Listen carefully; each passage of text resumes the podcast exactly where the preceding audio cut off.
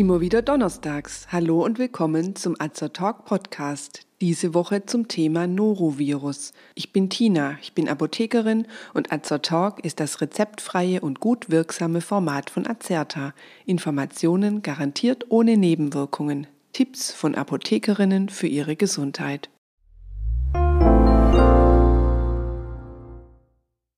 Man hört es immer wieder. Ein Kreuzfahrtschiff liegt in einiger Entfernung von einer Hafenstadt und keiner darf an Land gehen. An Bord ist das Norovirus ausgebrochen und alle Passagiere und die Besatzung sind in Quarantäne. Bestimmt kennen Sie seit der Corona-Pandemie die Erklärung für das Wort Quarantäne. Im Fall des Norovirus wird das Wort wieder in seiner ursprünglichen Bedeutung verwendet. Zum Glück für die Betroffenen sind es keine 40 Tage mehr, wie damals im 14. Jahrhundert, als die Stadt Venedig die Hafeneinfahrt für pestverdächtige Schiffe für 40 Tage verboten hat. Wie äußert es sich, wenn man sich mit dem Norovirus angesteckt hat? Warum kommen Ansteckungen besonders oft auf Kreuzfahrtschiffen oder auch in Alters- oder Pflegeheimen sowie Kinderbetreuungseinrichtungen vor? Und wie kann man sich schützen? Diesen Fragen gehen wir im heutigen Beitrag nach. Noroviren wurden 1972 durch elektronenmikroskopische Untersuchungen entdeckt. Sie gehören zur Familie der Calciviridae. Noroviren sind weltweit verbreitet und treten das ganze Jahr über auf. In den Monaten Oktober bis März ist ein saisonaler Gipfel zu beachten. Besonders häufig betroffen sind Kinder unter fünf Jahren und ältere Personen über 70 Jahren. Noroviren sind hoch ansteckend. Die Übertragung erfolgt fäkal-oral. Infizierte Personen scheiden die Viren über den Stuhl oder das Erbrochene aus. Eine Ansteckung kann dann beispielsweise durch Handkontakt mit kontaminierten Flächen, durch Tröpfcheninfektion bei schwallartigem Erbrechen oder direkt von Mensch zu Mensch erfolgen. Eine Infektion ist auch durch verunreinigte Speisen oder Getränke möglich.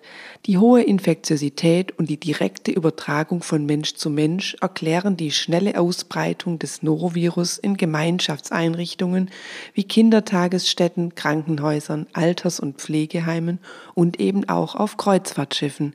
Die Inkubationszeit beträgt zwischen 6 und 50 Stunden. Man kann also schon sehr bald nach der Ansteckung Symptome entwickeln.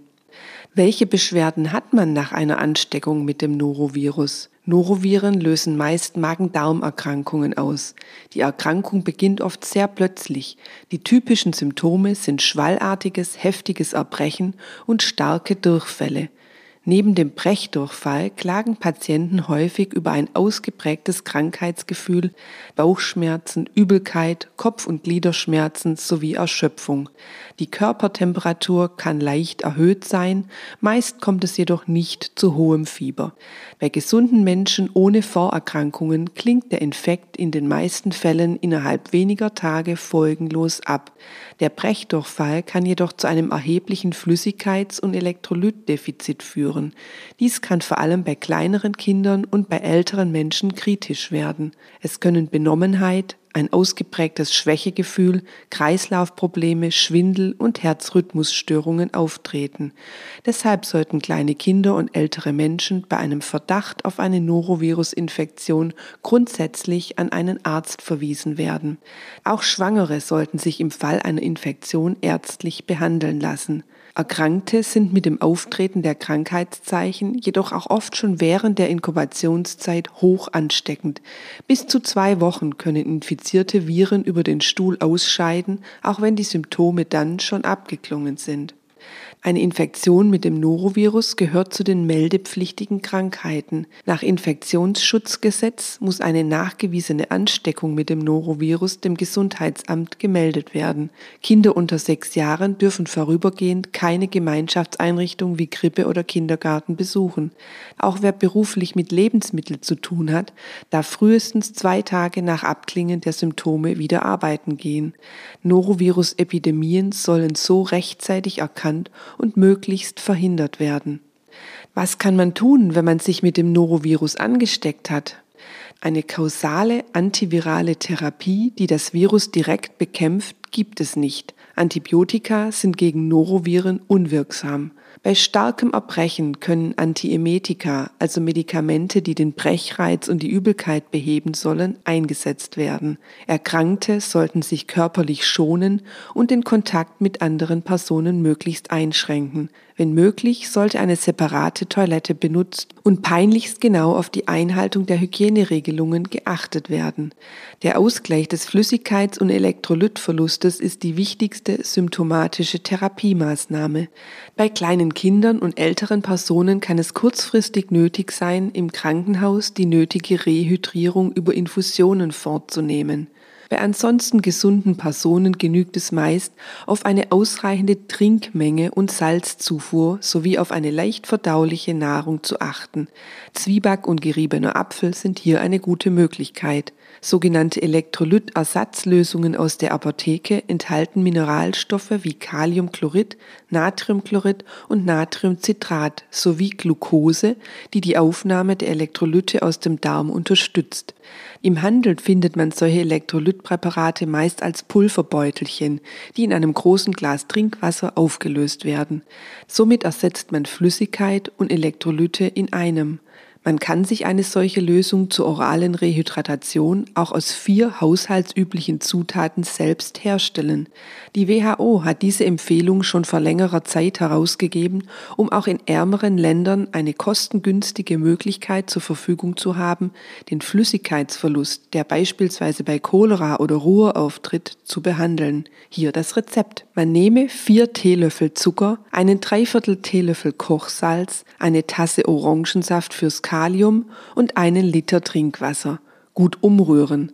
Hat man keinen Orangensaft zur Hand, kann man ersatzweise zur Lösung zwei Bananen essen.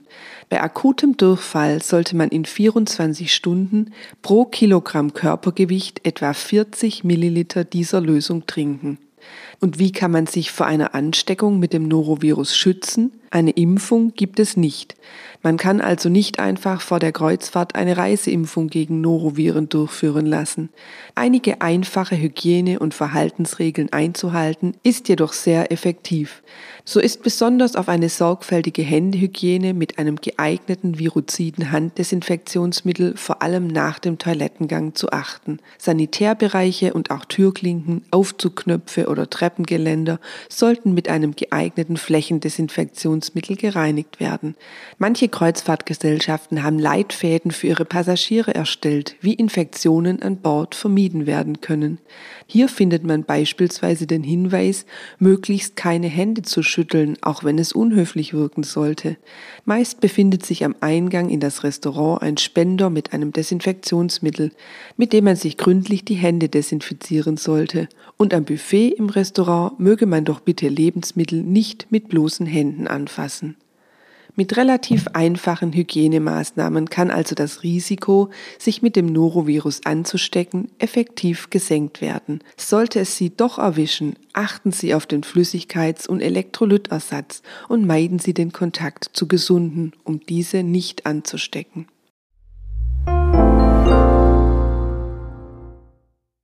Wenn Sie sich für uns oder für unsere Fortbildungsvideos interessieren, besuchen Sie uns gerne auf azerta.de oder hören Sie unseren Beitrag Wir sind Azertalk. Wir weisen darauf hin, dass dieser Podcast keinen Ersatz für eine persönliche Beratung bei einem Arzt oder Apotheker darstellt, dass er keine Therapie ersetzt und lediglich der Information dient. Thematisch erhebt der Beitrag keinen Anspruch auf Vollständigkeit. Vielen Dank fürs Zuhören, empfehlen Sie uns gerne weiter und bis zum nächsten Donnerstag. Bleiben Sie gesund und informiert.